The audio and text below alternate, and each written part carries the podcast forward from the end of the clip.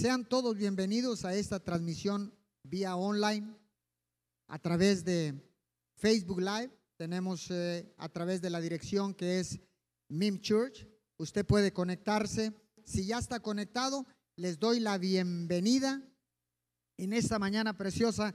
En nuestro país celebramos o tenemos un acontecimiento que, pocas veces es celebrado con bombos y platillos como lo hacen en otras celebraciones, pero que para Dios tiene una importancia grandísima.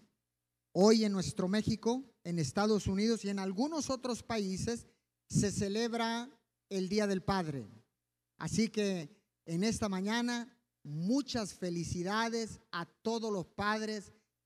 Happy Father's Day a todos y cada uno de los que nos están mirando de los que se van a conectar en transmitido, muchas felicidades. Te quiero decir algo. El privilegio y el nombramiento más alto que Dios le puede dar a un hombre es ser llamado padre como él. Qué bendición. Hoy celebramos a los papás de la tierra. En algunas naciones todavía no lo hacen, algunos ya lo hicieron, pero bueno, nosotros lo celebramos en este tiempo. Así que gracias por ser padres honorables, por ser padres proveedores. Gracias por todo lo que hacen ustedes como papá. Así que les damos la más cordial bienvenida. Le pedimos también que usted pueda eh, compartir este video cuando esté por ahí. Usted lo puede hacer share, lo puede hacer, lo puede compartir con sus contactos, con sus amigos y familiares, vuélvase un canal de bendición. Porque hoy en esta mañana Dios tiene una palabra poderosa. Dios tiene una palabra para usted, para mí y para todos los que la vayan a escuchar, los que la están escuchando, cómodamente desde ahí, desde su hogar, sentadito. Seguimos con las transmisiones online. En nuestro país todavía no tenemos servicios presenciales y quiero decirle algo. Nosotros queremos regresar a la iglesia, a nuestros servicios presenciales, pero queremos regresar toda la familia. No queremos divisiones. No queremos que solo vengamos eh, los, los adultos, que no vengan los ancianos, que no vengan los niños y que no vengan los enfermos. Déjeme decirle que nosotros no queremos eso. Hemos respetado las instrucciones de las autoridades de salud, lo hemos respetado, hemos cuidado la sana distancia, hemos usado el cubrebocas, hemos usado el gel, lavándonos las manos, eh, tratando de evitar un contagio con este virus. Pero déjeme decirle, no podemos estar divididos en la casa de Dios. Así que yo con esto no estoy diciendo que vengamos todos a, a servicios presenciales sin cuidado. Respetaremos las instrucciones que nos den los diferentes eh, departamentos de salud, las autoridades de la salud, pero no queremos regresar a la iglesia solamente unos cuantos.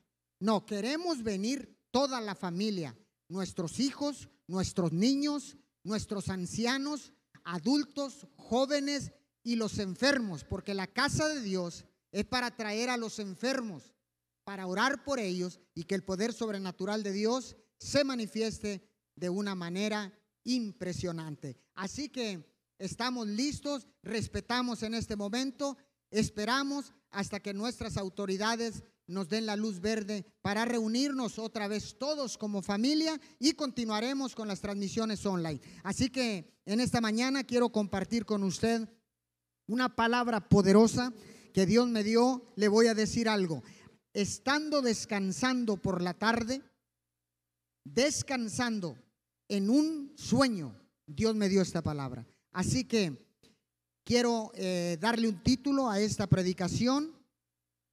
Seguimos de pie. Ahí donde usted está, levante su mano y diga conmigo, seguimos de pie. Dígalo una vez más, seguimos de pie. Déjeme decirle que mientras estemos de pie, tenemos la oportunidad de avanzar. Tenemos esperanza. Déjeme decirle que en un estado natural de los humanos, diariamente y a cada instante, necesitamos mantenernos de pie. Para muchas actividades es un estado natural del ser humano mantenerse de pie. Hay momentos de descanso, hay momentos de reposo, hay momentos de dormir, hay momentos de sentarte, pero hay momentos en que tenemos que estar de pie. Y es un privilegio poder estar en pie. Ahora, ¿qué tengo que hacer yo para avanzar? Recuerde que mientras estemos de pie tenemos esperanzas porque tenemos la oportunidad de avanzar. Así que, ¿qué tengo que hacer para avanzar en momentos difíciles como estos? ¿Qué es lo que yo tengo que hacer? ¿Cómo me tengo que comportar? ¿Qué debo hacer? ¿Qué no debo de hacer? ¿Qué tengo que hacer? ¿Y qué no tengo que hacer? Pues en este momento seguimos de pie y quiero que vaya al libro de Mateo capítulo 24, verso 12 al 14. Quiero que vaya ahí, por favor, y quiero leerle en la versión Reina Valera del 2015 y dice su palabra. Y por haberse multiplicado la maldad, se enfriará el amor de muchos. Verso 13. Aquí viene. Pero el que persevere hasta el fin, este será salvo. Y este Evangelio del Reino será predicado en todo el mundo para testimonio de todas las naciones y luego vendrá el fin. Escuche lo que dice aquí en el verso 13. Pero el que persevere hasta el fin, este será salvo. Dios nos instruye, nos invita quiere, anhela con todo su corazón que usted y yo nos mantengamos en una perseverancia constante. Usted y yo tenemos que perseverar, tenemos que tener paciencia, tenemos que esforzarnos en tiempos difíciles.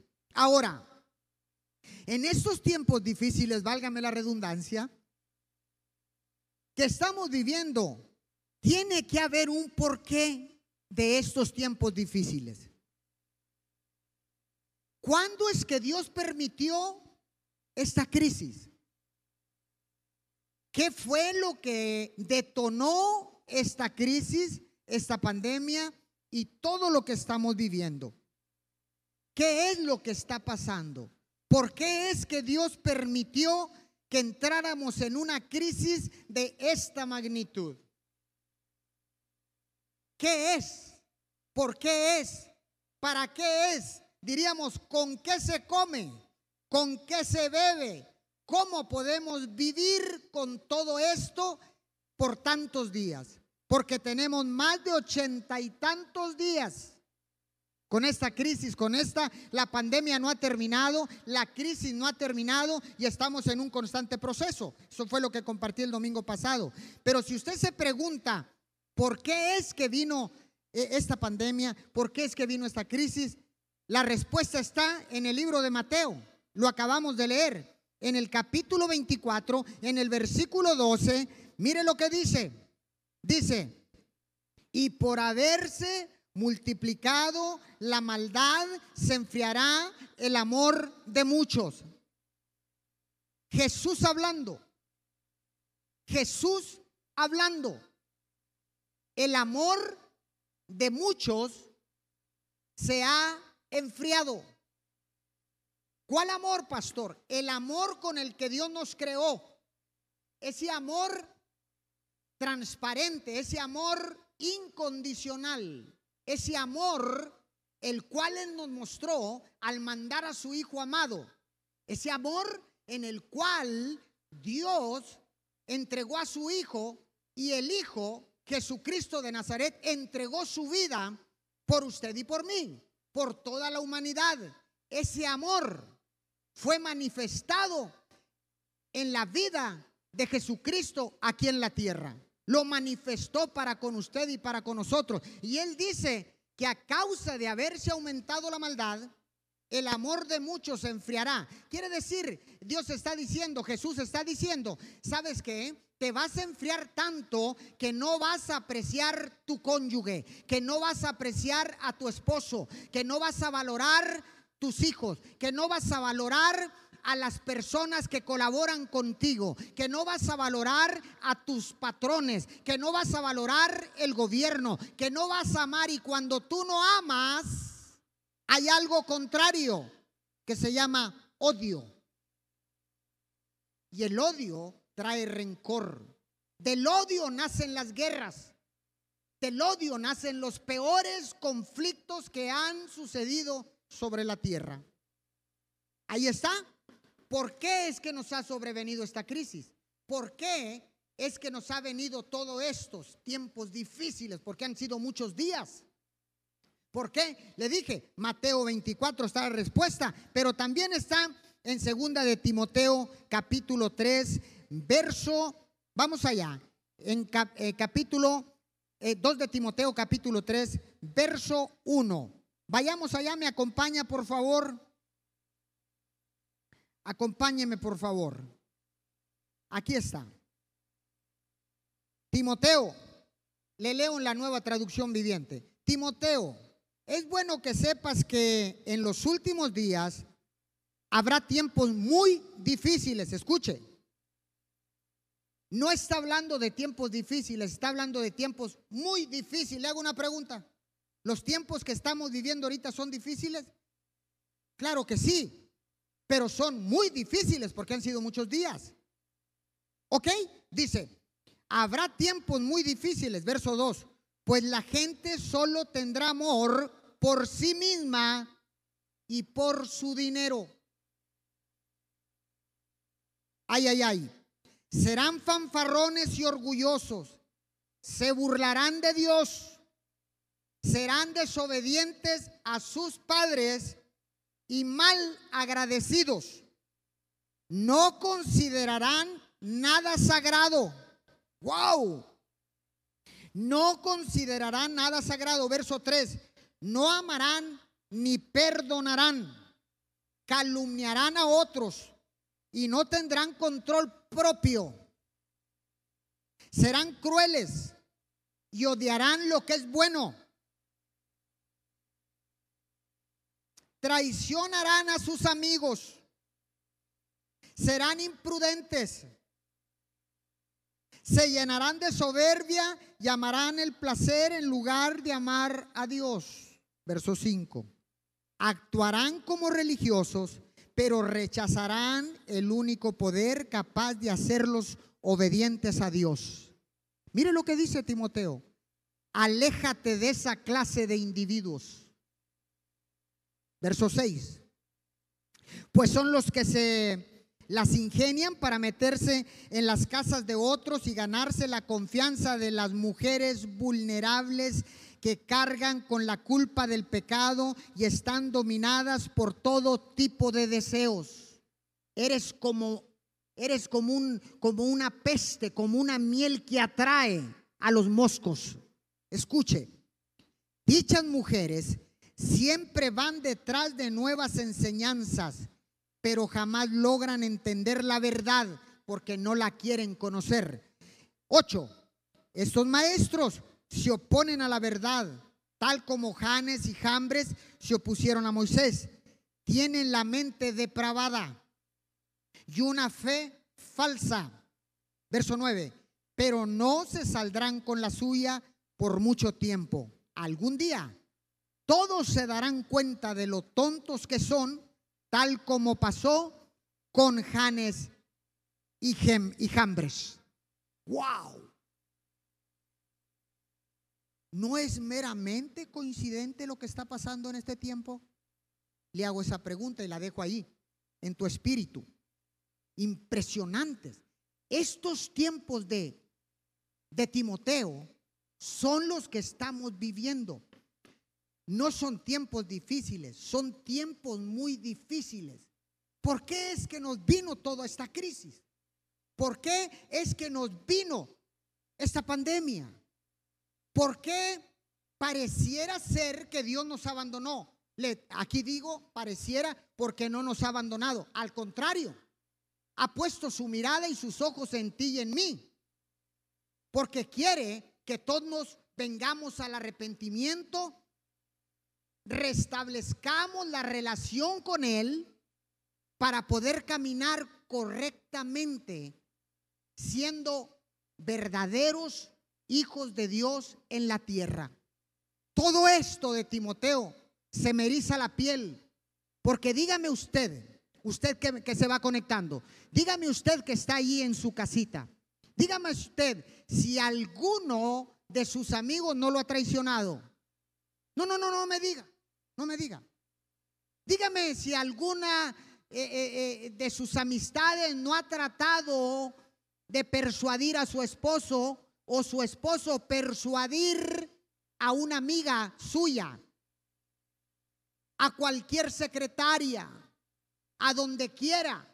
Porque dice Timoteo que las mujeres así son como un panal de miel que atraen los moscos hacia ella, porque no conocen la verdad y no quieren conocer la verdad. Dígame si en estos tiempos no está lleno de adulterio, de fornicación, de idolatría, de orgullo, de vanagloria, de que yo tengo, tengo, tengo, tengo, tengo. Y dijo Dios, ok, tú tienes, tienes, tienes, tienes, pero yo tengo la palabra final. Y Dios permitió, por eso es que Dios permitió esta crisis en nuestra vida, en nuestro mundo moderno, en nuestro mundo pensante, está sucediendo. Nunca en la historia habíamos visto una situación como esta, como una pandemia que ha encerrado a las familias en sus hogares, que ha cerrado toda la industria, que ahorita paulatinamente se está abriendo. Pero se cerró toda la industria, se paralizó el mundo con esta crisis, con esta pandemia, con este virus. Y si usted se pregunta, ¿por qué nos vino esto? Analicemos nuestra vida. Analicemos nuestra vida. Todos y cada uno de nosotros tenemos la responsabilidad de analizar nuestra vida de ver hacia adentro de nosotros mismos, dejar de ver hacia afuera, solo ver hacia adentro, identificarte con Mateo 24, 12 o identificarte con segunda de Timoteo 3, 1 al 9. ¿Qué hay de similitud en esto? Le cuento que pensaremos que nos van a sobrar dedos en una mano y le cuento que es muy probable que nos puedan faltar dedos porque le hemos fallado a Dios, le hemos fallado a nuestro matrimonio, le hemos fallado a nuestros hijos, le hemos fallado al gobierno, le hemos fallado a todo mundo, le hemos fallado a un amigo, le hemos fallado a un familiar, le hemos fallado eh, a tanta gente que nos ama. Hemos defraudado, hemos sido orgullosos, nos hemos llenado de soberbia, de vanagloria. Y Dios dijo, este es un tiempo para frenar. Porque recuerde lo que dijo en el Antiguo Testamento cuando empezaron a construir la torre de Babel. Dijo, ellos están persuadidos y no va a haber nada ni nadie que los haga cambiar más que yo. Yo creo que se está repitiendo la historia en estos tiempos modernos. Yo creo que Dios en este tiempo está diciendo, hey, stop, stop, para, frena. Detente un momento porque quiero hablar contigo.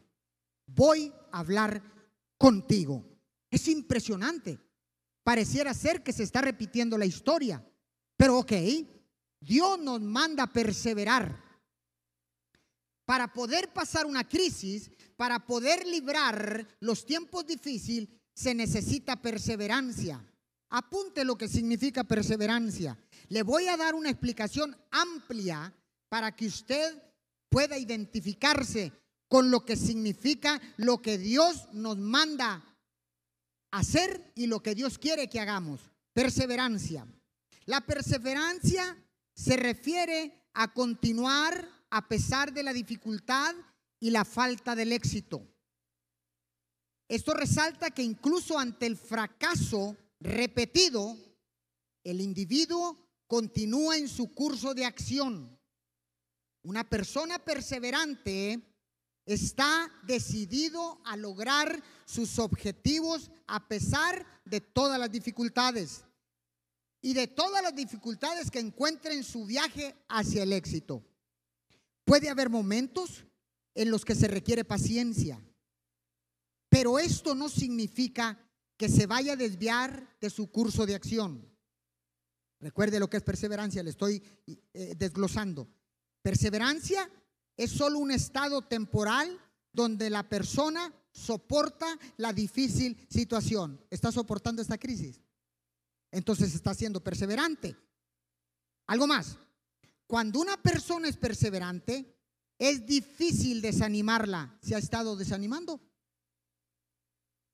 Ahora, yo no digo que no nos desanimemos, yo también en veces me desanimo, pero el desánimo no gobierna mi vida, no gobierna mi mente.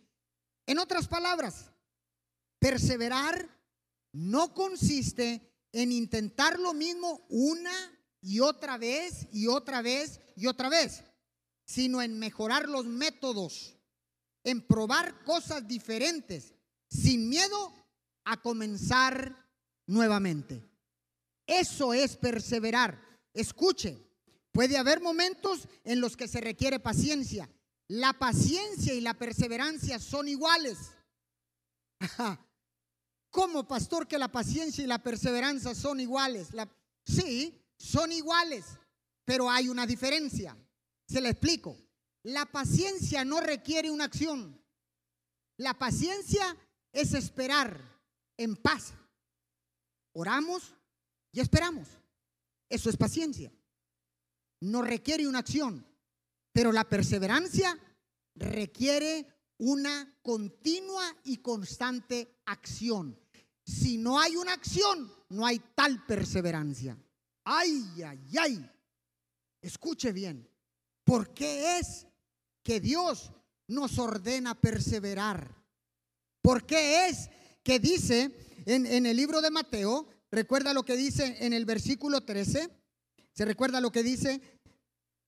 Dice el versículo 13. A ver, aquí me perdí un poquito en mi teléfono, pero ya lo tengo, ya lo tengo acá. Ok, pero el que persevere hasta el fin, este será salvo. Este tendrá vida eterna. El que persevere hasta el fin logrará cruzar esta crisis tomado de la mano de Dios. El que persevere hasta el fin podrá vencer esta pandemia. El que persevere hasta el fin podrá vencer la adversidad. El que persevere hasta el fin alcanzará la victoria. El que persevere hasta el fin, ay, ay, ay, por eso Dios quiere que usted y yo seamos seres perseverantes. Ahora, voy a continuar dándole ya el desglose de lo que significa perseverancia. Escuche, no es hacer lo mismo una y otra vez y otra vez, es hacer algo diferente, pero comenzar de nuevo a pesar de cualquier circunstancia. Ahora, ¿por qué es que Dios quiere y manda que perseveres? ¿Por qué es? La respuesta está en Santiago, capítulo 1, versículo 12. Vayamos allá, le leo en la nueva Biblia latinoamericana. Bienaventurado el hombre que persevera Santo Dios. Dios lo llama bienaventurado. ¿Sabe qué es lo que significa bienaventurado? Doblemente bendecido como pastor. Si, si yo persevero, Dios me bendice doblemente. Sí en español, oui en francés, yes en inglés, takataka en japonés, no se crea. En ruso, da. Solo el tacataca no es verdad. Está acá conmigo. Dice, bienaventurado el hombre que persevera bajo la prueba. Hay gente perseverando en nada, en bobería, en fantasías y sueños fugaces.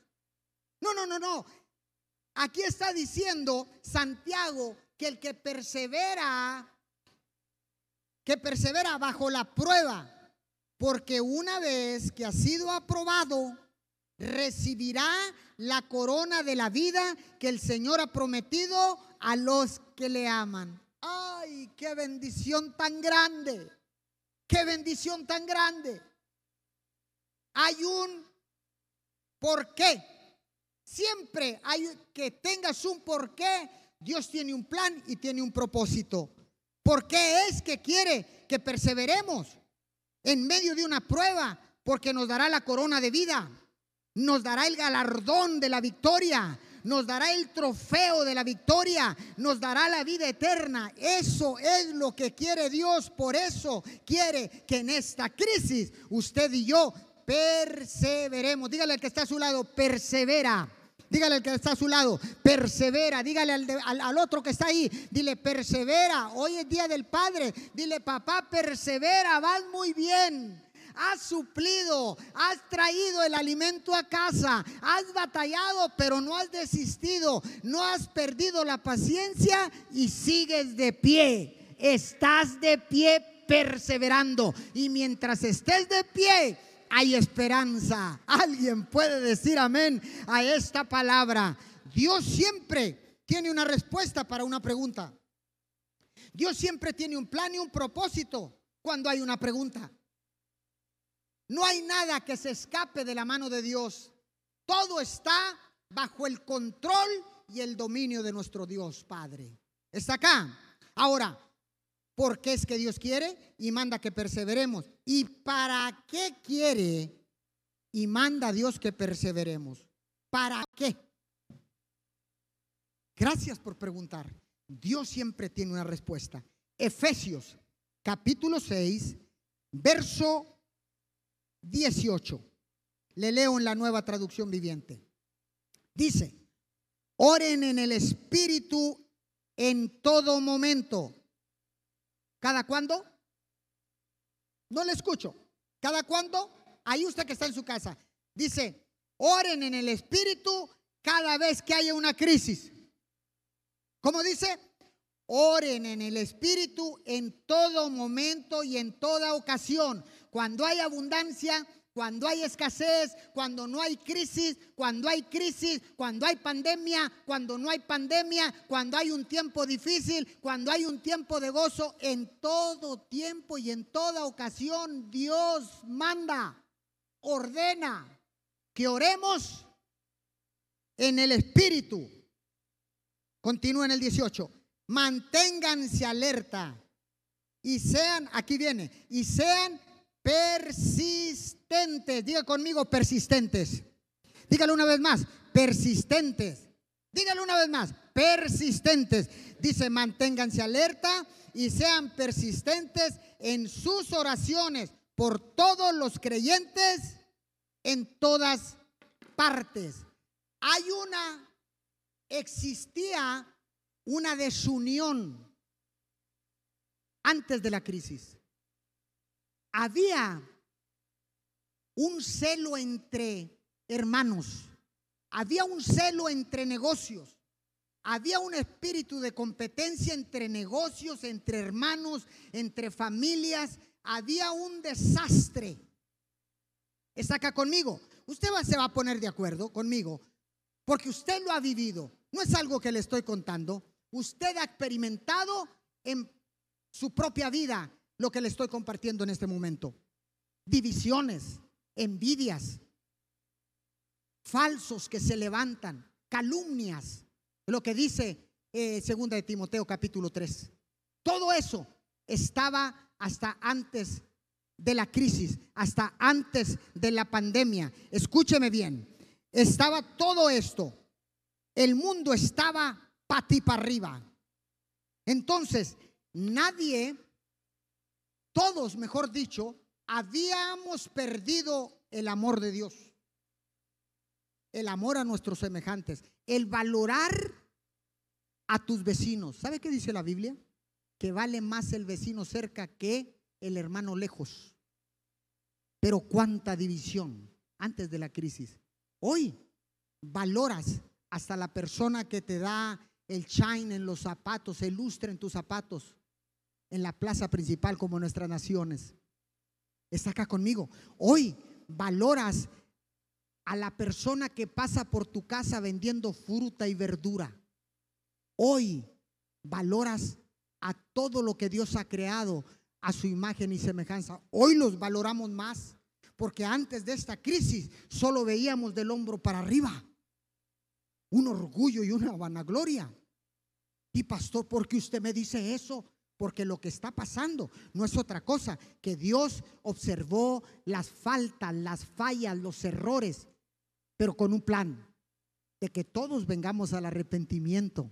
Él nos toma en sus brazos, nos toma y nos sienta en su regazo y dice, yo te perdono, pero quiero que aprendas de esta crisis, de esta circunstancia, que aprendas y sigas perseverando cada vez que venga la adversidad, porque yo estaré contigo todos los días hasta el fin del mundo. ¿Alguien puede decir amén a esta palabra? Entonces, antes de la crisis, ya voy a terminar, antes de la crisis, el mundo, le dije, estaba para ti para arriba.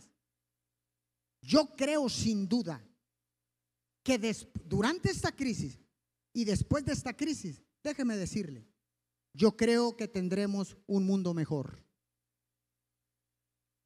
No podemos continuar viviendo como estábamos viviendo antes de la crisis. Tenemos que aprender de la lección. Hay una lección, hay una enseñanza, hay un plan, hay un propósito divino de parte de Dios para nuestras vidas. No podemos no no podemos, mm, ¿cómo le pudiera decir? No podemos no tomar en cuenta esta crisis. Tenemos que sopesar esta crisis. Tenemos que meditar. Tenemos que cambiar nuestra manera de pensar en el, en el subconsciente. Tenemos que hacerlo. Porque mientras estemos de pie, tenemos esperanza. Porque mientras estemos de pie, podemos avanzar. Y si avanzamos, es señal de progreso. Y si hay señal de progreso, hay bendición. Y si hay bendición, es que Dios está en la jugada, es que Dios está con nosotros. Porque el único que puede bendecirte doblemente es nuestro Padre Dios a través de Cristo Jesús. Dice, bendecido el hombre que persevera, doblemente es bendecido. Ay, así dice, así dice, ¿verdad? En el libro, en el libro de Santiago. Ok. Esta palabra, sinceramente, me ha dado un golpe tan fuerte que ha provocado que medite en este tiempo sobre todo lo que está pasando. Y verdaderamente, quiero decirle que somos bienaventurados. Porque cuando tú perseveras bajo una prueba, durante una prueba, una cosa es perseverar cuando no hay en juego nada de nosotros. Cualquiera persevera. Vamos a perseverar, por ejemplo, en echarle porras a nuestro equipo para que meta gol.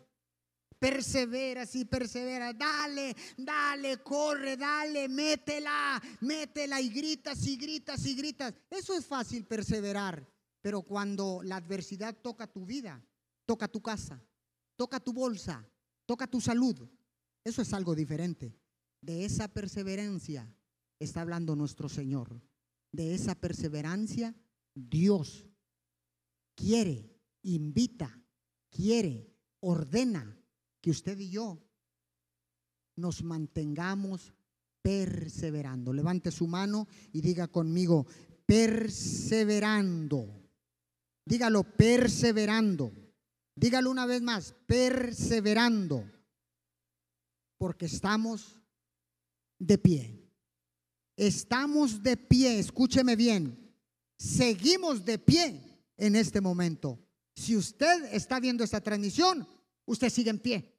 Porque se tuvo que levantar sobre sus pies, ponerse sobre sus pies para conectarse. Tuvo que ponerse sobre sus pies para levantarse. Tuvo que poner sus pies para levantarte si estabas desayunando. Estamos de pie, seguimos de pie y mientras estemos de pie tenemos la oportunidad de avanzar. ¿Quién me puede decir amén esta palabra? Le doy un principio antes de cerrar con oración. Apunte este principio. Mientras estemos de pie, tenemos la oportunidad de avanzar. Perseveremos. Lo digo otra vez. Mientras estemos de pie, tenemos la oportunidad de avanzar. Perseveremos. Póngase de pie ahí donde está. Quiero darle las gracias a todos y cada uno de ustedes que se conectaron a través de este servicio online. Les mandamos un abrazo desde Ciudad Miguel Alemán, Tamaulipas, hacia el mundo entero. Bendecimos su vida, celebramos al Día del Padre, celebramos a los padres en este día. Y yo quiero terminar de pie, porque seguimos de pie. ¿Cuántos siguen de pie conmigo? ¿Cuántos en el mundo pueden decir, pastor, yo me uno con usted porque yo estoy de pie? Seguimos en pie y mientras estemos de pie podemos avanzar, tenemos esperanza. Oremos, Padre, en este día, en este día, Señor, te damos gracias porque continuamos de pie. Gracias, Señor, quiero orar y vengo orando por todos los sacerdotes de la casa en su día. Gracias por mantenerlos en pie, Señor, por mantenernos de pie, Señor, para perseverar, para avanzar, para alcanzar la victoria. Señor, muchas gracias. Oramos, Señor, para cumplir con la orden de perseverar, no solamente durante un problema difícil, no solamente durante una crisis, sino que perseveraremos durante y después de la crisis. Señor, gracias porque nos permites perseverar en tiempos difíciles, en, tiempos difíciles, en tiempos de calamidad, en tiempos, Señor, donde pareciera que no hay esperanza, pero Jesucristo es nuestra esperanza de gloria. Señor, te damos gracias, te damos todo el honor, te damos toda la gloria. Y te damos las gracias en este día por la oportunidad que nos das de seguir perseverando mientras estemos de pie para alcanzar el plan y el propósito divino que tú tienes para cada uno de nosotros. Todo esto te lo pedimos en el nombre de Jesús. Amén y amén. Gracias a todos. Dele fuerte el aplauso al Señor desde ahí, desde su casa. Si, usted recibió esta palabra, le pido por favor que lo comparta con sus contactos, con sus amigos y familiares. Le vuelvo a repetir, vuélvase un canal de bendición.